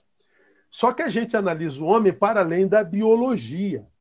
Então, nós acreditamos hoje que é possível que o ser humano nasça com a psique que esteja em desacordo com a sua biologia. Então, ele vai viver o que a psicanálise chamava de inversão. Ele é, vai gostar da pessoa do mesmo sexo. Isso hoje é admitido. O estudo da psique humana se desenvolveu para a gente saber disso hoje. O estudo da filosofia, da antropologia, nos fez entender isso hoje. Mas imaginar num tempo tão atrasado como era aquele, uma coisa como essa, era inadmissível. Não entrava na cabeça. Dá para entender o que eu estou falando, Júlio e Dudu? Então, ler a Bíblia com a, com a mentalidade hoje é, é, é complicado. Tem gente que não consegue fazer essa leitura. Ou seja, é, é XY e, e XY. YY não cabe, XX não cabe, não tem jeito. Continua sendo abominação. Bom, a Bíblia Sagrada diz que o deitar varão com varão, varoa com varoa, é pecado. Está escrito no texto. Para nós entendermos isso com essa mentalidade, é muito complicado. Mas, mas o cristão que vê a Bíblia como, como uma coisa assim, é, digamos, é, me fugiu a palavra, literal, literal, ele não consegue é, dizer, não, o Júlio tem essa fisionomia biológica, mas há, há uma desconexão, e o cara, é, eu posso não concordar contigo, mas é um direito seu, o problema é seu. Então, eu acho que eu devo aceitar a tua homossexualidade, como você deve aceitar o fato de eu não aceitar a sua homossexualidade. Se cada um cuidasse da sua vida, cara, nós teríamos um mundo absolutamente saudável hoje. O problema é que ninguém cuida da sua para cuidar do outro. Então, é, porque eu cuido da tua, não posso fazer nada, você cuida da minha, não posso fazer nada, a gente vive nesse litígio. Então, se a gente conseguisse dialogar, cara, se cristãos e não cristãos, se cristãos e outras religiosidades, outras religiões, se nós conseguíssemos restaurar a escutatória, a capacidade de ouvir, eu acho que nós resolveríamos todos os problemas da Terra. Mas nós perdemos essa capacidade. Então, a, a pessoa faz a leitura do texto sagrado com literalidade. Por exemplo, você pega, você pega na lei de Moisés, a Bíblia diz no Novo Testamento que o fim da lei é Cristo. O fim da lei é Cristo. Porque a lei dizia: se você é casado e você se sentou, a sua mulher está menstruada, e você sentou na cadeira da tua mulher, você está imundo por sete dias. Você tem que se isolar como quem tem Covid e se purificar para depois voltar para a sociedade. Não, não, não, tem cabimento um negócio desse. Então, na nossa cabeça não entra, mas na cabeça daquele tempo era absolutamente comum, era absolutamente compreensível. Tanto é que é assim que acontecia. Então, eu acho que a dificuldade para muitos que leem a Bíblia hoje é, primeiro, os que acreditam sabem ler, leem literalmente. É como quem lê assim, ó. Vamos imaginar que isso aqui é a Bíblia, e o cara bota a Bíblia assim, ó. A frente está lá, ok? Ele bota a Bíblia aqui, ó, na cara, e não consegue ver um, um, um palmo diante do seu nariz. Ele, ele, ele é cego sobre o que está acontecendo na história, porque ele está lendo a, a, Bíblia assim, ó, com, a, com o focinho lá. Então, é, é, é, como você falou, pode ser má, má intenção e pode ser alguém que não tem consciência da, da ignorância que possui. Entendeu? Então, o que, que acontece? Por causa dos que leem errado, por causa dos maus, dos mal intencionados, por causa dos mensageiros, tanta gente desiste da mensagem. Quando a mensagem é entendida, passando pelo crivo hermenêutico do Cristo, cara, é a coisa mais linda do universo. Isso muda a vida de qualquer ser humano. É um, é um, cara, eu, eu, eu, eu não sei se você entrou no meu gabinete. Eu tenho uma biblioteca gigante que dá, dá inveja para muitos, muita, muita gente. Ah, eu estudei filosofia, estudei teologia. Eu sou pós-graduado em é, pensamento convergente entre filosofia e psicanálise. Eu fiz psicanálise clínica. Eu fiz terapia humanista existencial eu queria conhecer a cabeça de um homem que não acredita em Deus, como é um existencialista. Ah, eu fiz para entender, mas nada do que eu li se compara isso à Bíblia Sagrada quando lida com os olhos é, do Espírito. É coisa linda demais. Mas eu respeito, respeito quem, quem não crê, quem não entende, e espero continuar sendo respeitado por quem não entende. Pastor, eu tenho mais uma pergunta. O Júlio deve ter mais uma também. Que a gente, quando a gente falou no começo, quando o papo é bom, não tem hora para acabar, né? Tem que acabar em algum momento. E lá você foi uma hora e meia já, hein? É, gente... já foi uma hora e meia, já e se foi. deixar eu fico. Mas acho que em respeito, em respeito ao seu horário, a gente não, tem que caminhar para acabar também. É. Ah, vamos lá, vamos lá. Pode eu vou te fazer mais uma pergunta, agora é, de uma outra temática, né? A gente, eu gostei muito de tudo que você aprofundou, achei muito legal, bacana, bacana mesmo, né? Essa, essa forma de colocar. É, e o mais bacana assim é que é você está fazendo exatamente aquilo que você está falando, né? Ou seja, você está acolhendo a pergunta sem fazer julgamento, porque na verdade a intenção é a gente conversar, a intenção não é. Exatamente. É, exatamente. Acho que é, é, o caminho é esse mesmo. Eu não tenho nenhuma intenção de enfiar na goela de quem me ouve a ideia de que eu sou o correto e inerrante. Não. É, você, segura a tua pergunta aí.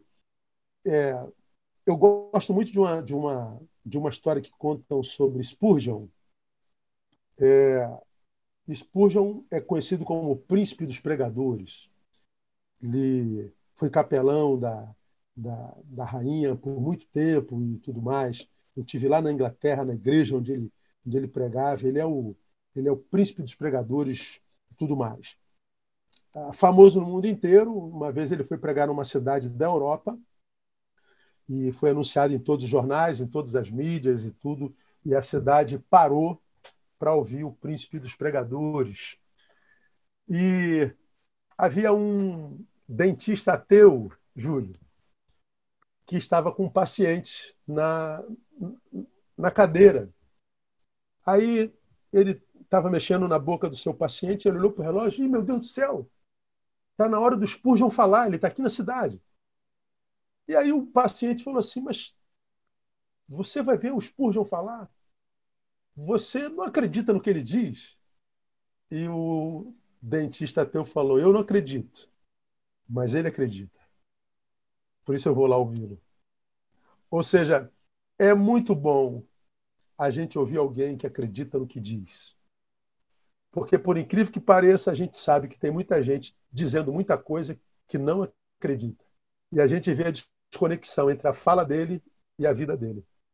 Na minha religião tem muita gente assim, que fala do amor de Cristo com raiva, meu irmão. O cara ele fala do, do, do amor de Cristo com. Eu, eu, digo que ele não é pregador, ele prega dor. Ele, ele vocifera, ele é iracundo. O cara não é manso, o cara não tem mansidão, o cara não consegue discordar com a educação. Dizer, Júlio, eu discordo de você, com todo respeito. É, eu acho que não, não é como você está dizendo, mas Eita. Não, você está errado. Mas, pô, mas não... eu acolho o, seu, o que eu enxergo como um erro seu, né? Eu acolho pois até o que eu é, enxergo cara. como um erro seu. Então, eu acolho o teu erro, te respeitando, é, entendendo que a nossa divergência é de ideia, não é pessoal. Entendeu? Pô, discordamos, discordamos, vamos tomar um café agora? Vamos embora? Então vamos tomar um café, pô, tá tudo certo, problema nenhum. Agora, perdemos a escuta. Perdemos a escuta. E quando a gente para de escutar, o que sobra é guerra. É, a guerra só existe por causa da ausência da diplomacia. E a diplomacia é a arte de ouvir o outro. Então, a gente termina a guerra se a gente restaura a escuta. Então, hoje, a gente não escuta, a gente só quer impor a nossa razão, porque está todo mundo cheio de razão. Portanto, eu não tenho nada a aprender mais contigo, então não te ouço. Então, quem não tem mais nada a aprender, é, se entregou à ignorância. Né? Vamos lá, Júlia, tua pergunta, meu brother. É a minha. Dudu. Dudu, Dudu, perdão, Depois eu vou fazer um comentário e uma perguntinha e a gente acaba. Pastor Neu, minha pergunta é a seguinte. É... Eu tinha falado lá, lá, atrás que os textos bíblicos eles estão em disputa de interpretação. Né? Você tem grupos que interpretam de um jeito, grupos que interpretam de outro.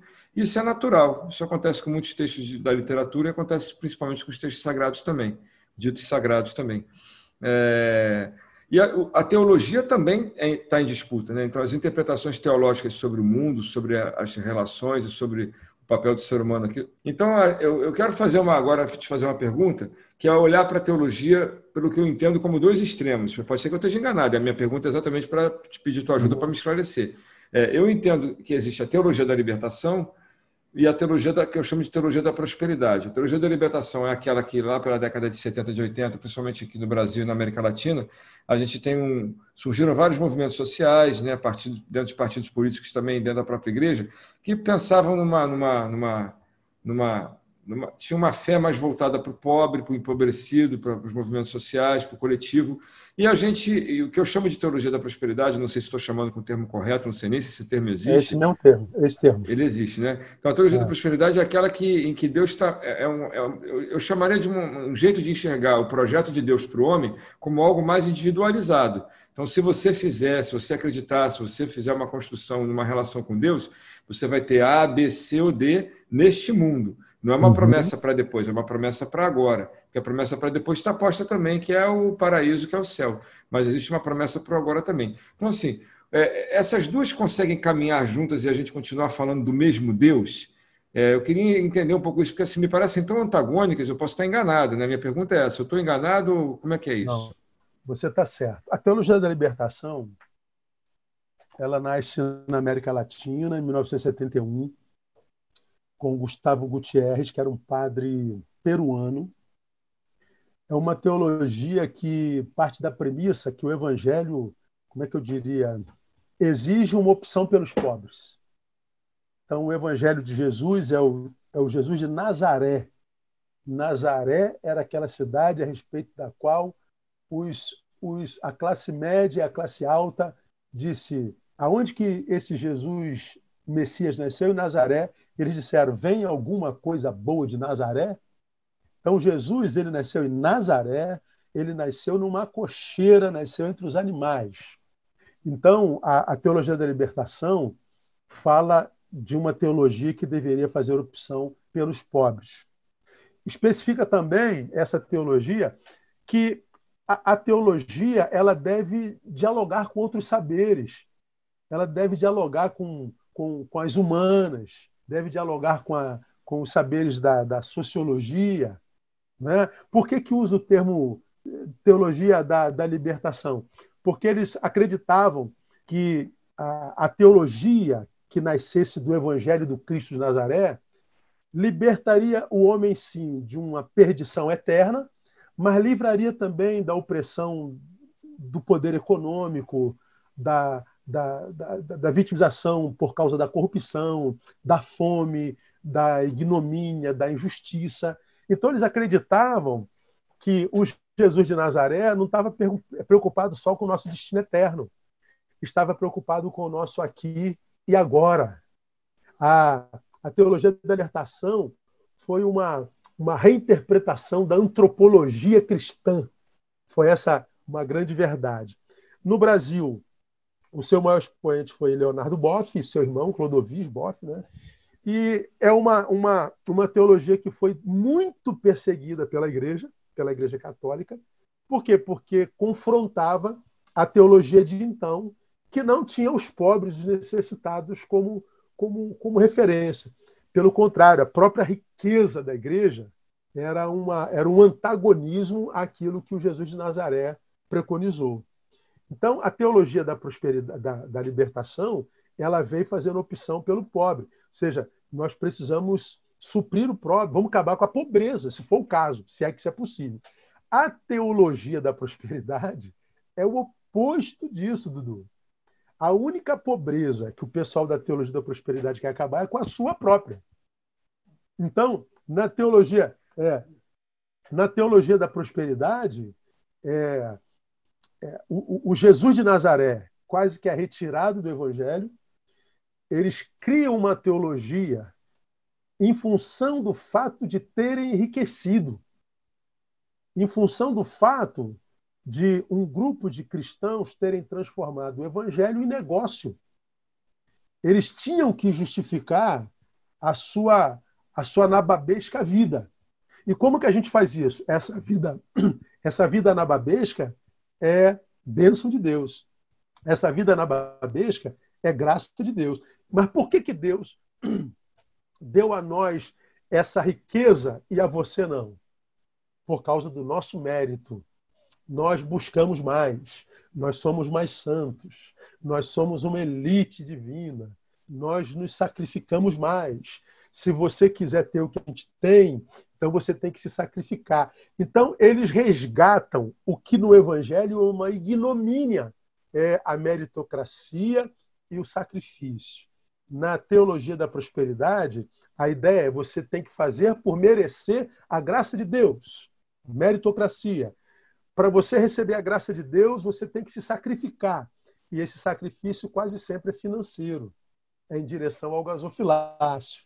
Então, é uma teologia que não tem nada a ver com a Bíblia Sagrada, é uma leitura completamente caolha do texto bíblico que precisou ser feito para justificar a riqueza dos pregadores americanos, porque ela nasce na América, ela nasce na América é, protestante.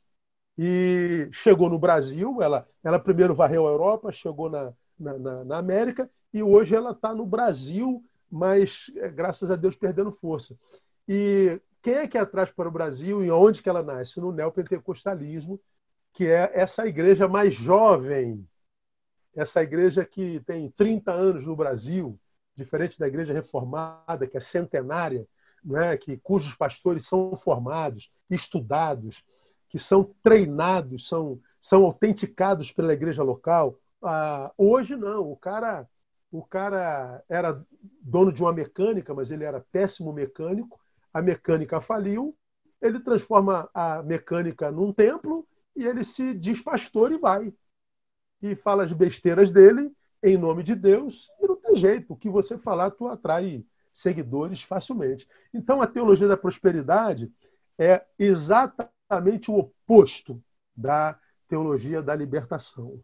São forças e teologias completamente completamente antagônicas. E a teologia da, da prosperidade, para mim, é, é, das deformações é, pelas quais o Evangelho passou, talvez a teologia da prosperidade é a pior delas. É a pior delas. mas que, lamentavelmente, ainda atrai multidões, porque o pessoal está querendo enriquecer fácil, quer enriquecer sem trabalho, quer enriquecer sem suar o rosto. Isso não tem nada a ver com Jesus de Nazaré. Nada, nada, nada. E aqui vai uma impressão minha. Ah, o pessoal da teologia da prosperidade labuta muito no mercado do milagre. Né? Milagre, milagre, milagre, milagre. Se você ligar a televisão, é milagre, milagre. Só quem consegue ficar na televisão, porque é uma fortuna, é o pessoal da indústria do milagre. Milagre, milagre, milagre, milagre. Bota um monte de gente para dar testemunho de milagre, só não bota ah, para dar testemunho o pessoal que saiu de lá frustrado, ferido, magoado, roubado, decepcionado, gente que morreu porque deixou de tomar remédio, então, não, só bota aquele, aquela meia dúzia do milagre. E por que, que o milagre, Júlio e Edu, faz tanto sucesso no Brasil? Porque milagre não requer trabalho. Ou seja, eu bebi, bebi, bebi, bebi 30 anos, agora estou com cirrose. Eu não quero parar de beber, eu quero um milagre. Eu fui péssimo marido, perdi a esposa. Vou para a igreja para Deus curar minha família. Eu fui péssimo pai, perdi meus filhos. Eu vou para a igreja para Deus salvar meus filhos quando na verdade eu tinha que trabalhar, me humilhar, pedir perdão, eu tinha que é, re ressignificar minha existência para conquistar minha saúde de volta, minha família, minha esposa. Só que isso dá muito trabalho. Eu preciso, prefiro milagre. Por isso o milagre faz sucesso no Brasil. E ah, uma outra fala, essa é, pessoal da corrente da prosperidade também usa muito a figura do demônio fala-se muito em diabo, demônio, diabo, tudo é o diabo. Né? Então você olhou para a mulher, foi o diabo. Você pegou o diabo, foi o diabo. Você adoeceu, foi o diabo. Diabo, diabo, diabo, diabo, diabo. Então, para você ser curado, é só repreender o diabo. Então, é, essa, essa ideia de que o mal não tem nada a ver com a minha má autogestão é muito confortável. O meu problema é o Dudu. Então, se eu me livro do Dudu, o meu problema acabou. E a gente sabe que não é assim, não é? é grande não mesmo, pastor. Não mesmo. Não Ainda mesmo. bem que você me falou isso, pastor. Era só me livrar do Dudu. Vou resolver isso rápido. É, olha, não se livre do Dudu, que você vai continuar problemático. Não adianta, brother. Então, ah, obrigado, Dudu, pastor. Que ele te dá uma força nos teus problemas, meu irmão. Dá uma força. Então, é por causa disso que eu digo que a teologia da prosperidade é o oposto do que Jesus quis pregar e é uma teologia que tem emburrecido muita gente e tem feito muita gente se perder. E eu lamento muito por isso e espero que a justiça de Deus um dia os alcance. Muito, é muito prazeroso te ouvir e eu diria assim, ah, ficaria horas te ouvindo, mas eu já fico, às vezes no YouTube, às vezes no Facebook e às vezes lá em Realengo, na igreja, que é realmente muito bom. Eu Vou fazer um comentário aqui sobre o que você trouxe antes, sobre quem fala com verdade, né? Eu, quando estou em algum relacionamento, é, e, e, uma das pessoas que, que me ligou a você foi um relacionamento que eu tive, que era uma pessoa muito religiosa, a família dela era toda muito religiosa, e eu ateu. E muitas vezes vem essa pergunta, né, das pessoas que, quando estão na situação de estar se relacionando comigo e tem alguma religião declarada, é, perguntam assim, como é que a gente vai criar nossos filhos? E eu sempre falo, se for verdade para você o que você acredita, eu faço questão que você transmita isso para o nosso filho, porque é um valor muito importante para a mãe dele. Então, se você tem uma relação com Deus, se você tem uma relação com uma igreja, seja lá qual for, é, e você pratica isso na tua vida, e você se relaciona de verdade, não só diz que se relaciona, não só isso. diz que acredita, Exatamente. mas se você se relaciona verdadeiramente com isso na tua vida, eu faço questão que você passe isso para o nosso filho, porque vai ser um valor importante que ele tem, o valor da mãe. É, o valor não tem que ser meu. Tem, né? Então, o problema, o, o Júlio, é que você é um ateu diferente, porque você não é ateu militante. Eu não consigo entender ateu militante. É, por exemplo, quando um cristão te prega a fé do Cristo, ele está dizendo, cara, me fez tão bem que eu quero que você experimente isso. É amor. Agora, quando você tenta roubar a minha fé, faz em nome do quê? se você nem a conhece, você a imagina. Eu não entendo o ateísmo militante. Para mim, não é inteligente, não é lógico, não é, não é congruente, é incongruente, entendeu? Então, quando a gente é, lida com alguém que pensa que é ateu como você, não sendo, né, mas acha que é, e diz assim: não, se, se a tua fé está te fazendo bem e eu estou vendo o que está te fazendo, por isso que eu estou contigo, né? Você namorou a pessoa que era cristã, pô, tô vendo que a tua fé te faz bem. Eu tô vendo o teu entorno. Eu tô vendo que é real. Eu tô vendo que não é na boca. Aqui você fala de amor e ali tu xinga o outro, não é isso. Aqui você fala em fidelidade, mas você me trai ali, não é isso. Mas eu tô vendo o fruto disso. Pô, claro que eu quero isso pro meu filho. Claro que eu quero. Por quê? Porque você não é militante. Mas você não é um, o exemplo de ateu, não. Não é assim que acontece.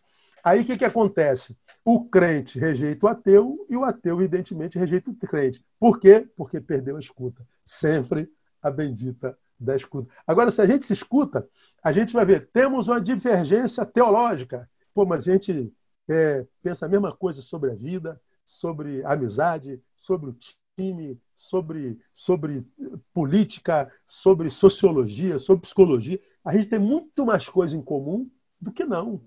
Agora, como que a gente vai saber se a gente não dialoga? Nunca que a gente vai saber. O problema é, como eu falei, cara, que fica isso aqui bem gravado para quem vai nos ouvir. Dialogar não é sentar à mesa armado para dizer vou convencer o Júlio de que ele está errado. Hoje o Júlio vai aceitar Jesus aqui. Não, não é isso. É sentar desarmado para, quem sabe, ser convencido pelo Júlio que o errado sou eu.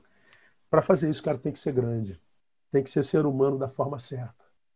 E poucos seres humanos são seres humanos da forma certa.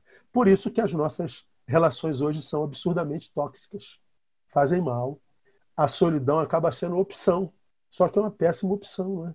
porque nós não nascemos para isso. Nós somos seres, por natureza, sociais. Não é bom que o homem esteja só. Ou seja, a vida só encontra sabor no encontro. Como esse encontro aqui, que foi bom, não só para vocês, mas para mim também. Foi um prazer estar com vocês de verdade. Se tiver tiver, tivermos oportunidade de fazermos outro, a gente pode fazer se vocês quiserem mais para frente. Ah, eu gostei muito. Estou muito eu feliz. Só quero, eu só quero fazer uma pergunta muito breve, você me responde o, o quão breve você puder e quiser.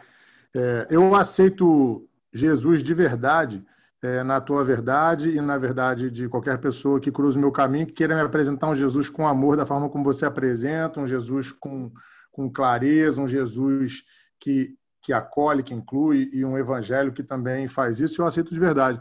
E aí, minha última pergunta, que o nosso podcast é um podcast sobre ciência, como é que é para você, que é de uma igreja histórica e já diferenciou ela, talvez não falando dela, mas falando de outras igrejas, diferenciou ela de muitas outras a partir da tua posição, você diz falar a partir da tua posição exclusivamente, mas eu acredito que seja meio que a palavra das igrejas históricas, é, e pode falar disso também. O, como é que é a ciência para você? para o Neil. A partir desse ponto de vista, eu, eu ouço Jesus na, na, tua, na tua boca, na tua verdade, e aceito e acolho, estou aqui feliz demais com essa conversa. Como é que é a ciência para você? A ciência é que a ciência. É, bom, vou te responder como. Minha igreja está fechada até hoje, porque eu prefiro ouvir a ciência. 99% das igrejas evangélicas estão abertas e a minha está fechada. E para alguns está fechada porque eu não tenho fé. Você entendeu? Mas eu não vou abrir a igreja porque o Crivella disse que eu posso, porque o Bolsonaro disse que eu posso. Eu não vou abrir porque os cientistas estão dizendo ainda não é tempo de multidão.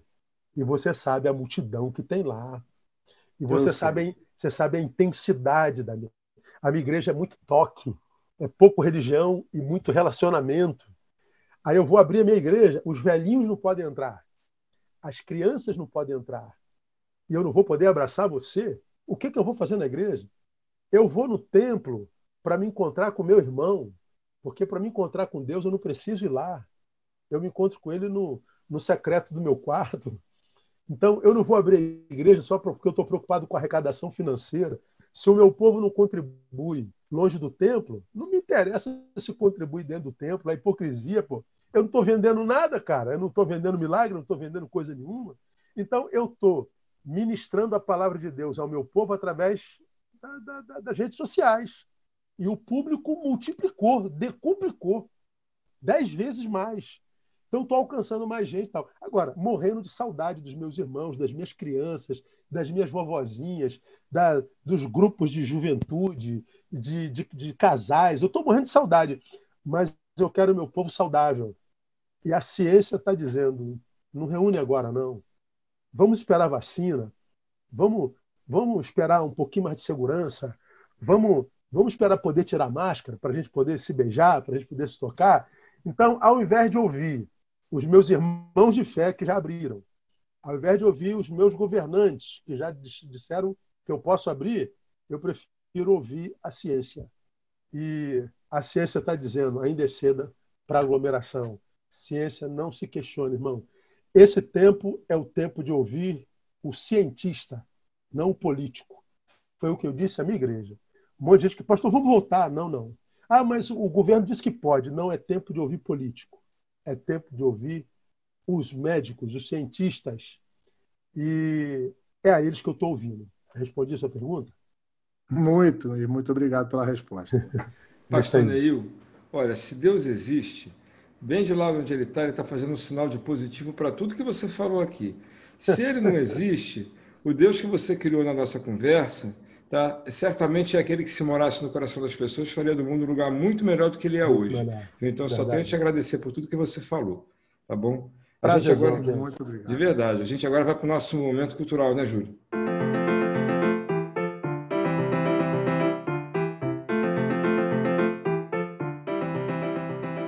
Pastor, nosso momento cultural, a gente dá uma dica de alguma coisa cultural, o nome já diz.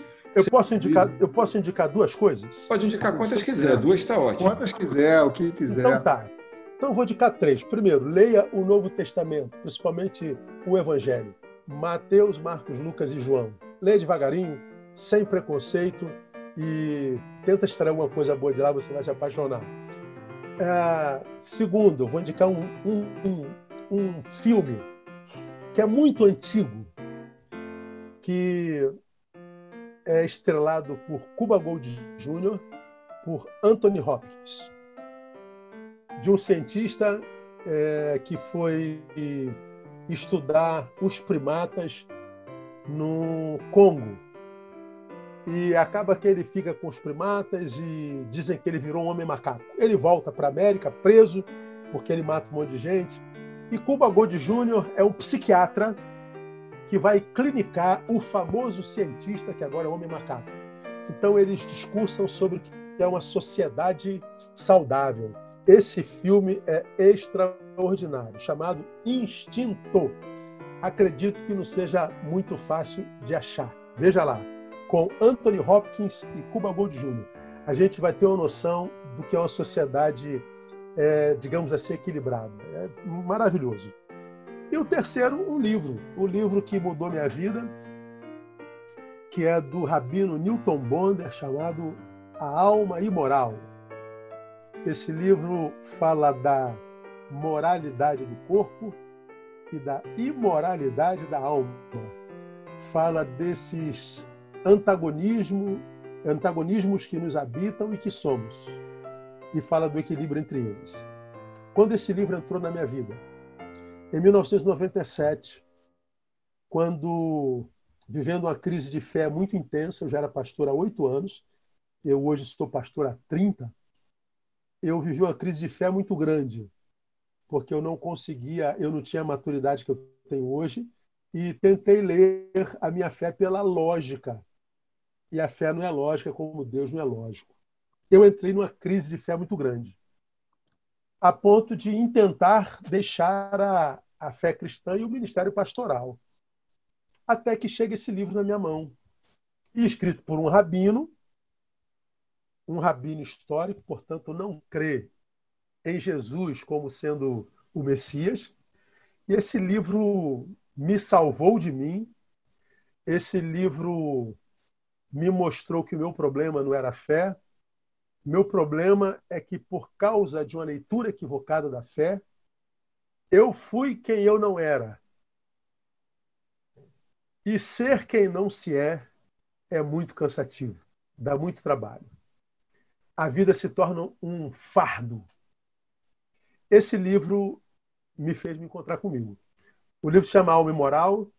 Esse livro já virou filme, foi uma peça que rodou o Brasil nos últimos, nos últimos dez anos, ficou em cartaz por dez anos e é um livro fenomenal. Então, leia o Evangelho, Mateus, Marcos, Lucas e João, Instinto, o filme e o livro A Alma Imoral. Maravilhoso. Vou deixar, o Júlio, vou deixar o Júlio dar a última dica. Minha dica hoje é um livro que eu li quando eu era adolescente ainda, que é um livro do Leonardo Boff chamado Os Sacramentos da Vida e a Vida dos Sacramentos. Eu lembro desse livro sempre com muito carinho. Eu teve uma praga de cupim na, quando eu morava com a minha mãe, eu perdi muita literatura que eu tinha lá, né? Eu acho que esse livro foi embora nessa praga, numa das pragas que teve lá de cupim. Mas é um livro que está disponível né, para mim, para eu ter de novo e para qualquer um. Mas esse livro me marcou tanto porque é, ele é de uma sensibilidade. O Leonardo Boff ele escreve de um jeito muito sensível. Às vezes ele escreve de um jeito difícil, mas às vezes ele escreve de um jeito muito sensível. E esse livro é de uma é, esse livro é de, é de uma sensibilidade gigante porque ele coloca com exemplos muito simples como é que a gente pode é, tratar as coisas que a gente trata na nossa relação com o mundo de uma forma sagrada. Ele discute o sagrado na vida, no dia a dia. É a caneca uhum. que se torna sagrada porque te lembra o seu pai, é o cordão que se torna sagrado porque te lembra a sua história. Então é de uma, é de uma singeleza, de uma beleza enorme. Eu, eu recomendo porque é, é, o tipo de literatura que transforma. Então é o sacramento da, os sacramentos da vida e a vida dos sacramentos. Essa é a minha dica. Muito bom.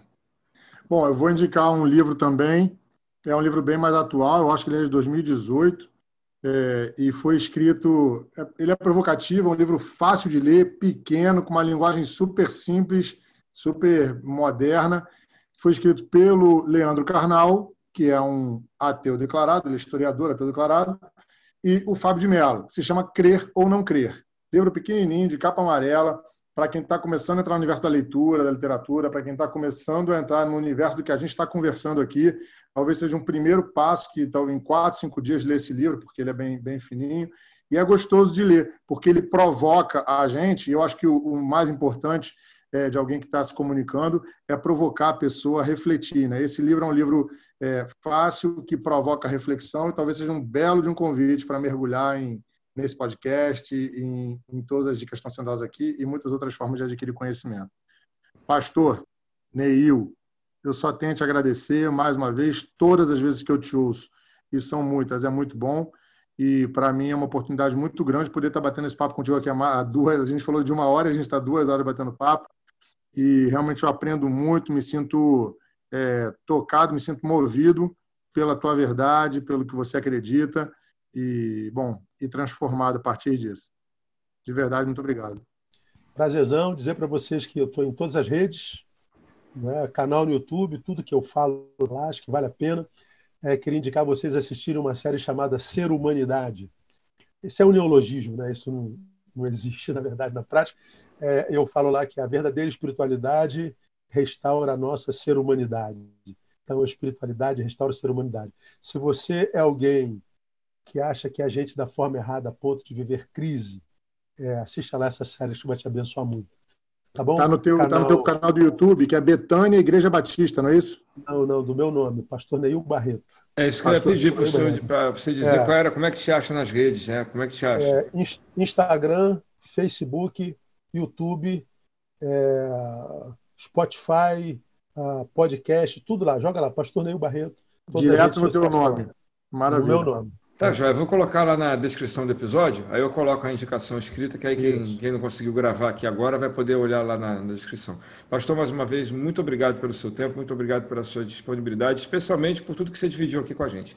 Tá bom? Um grande abraço aí. Boa muito semana. Bom. Obrigado por estar aqui. Tchau, um abraço, tchau. pastor. Obrigado. Valeu. Grande abraço. Tchau, tchau. Abração.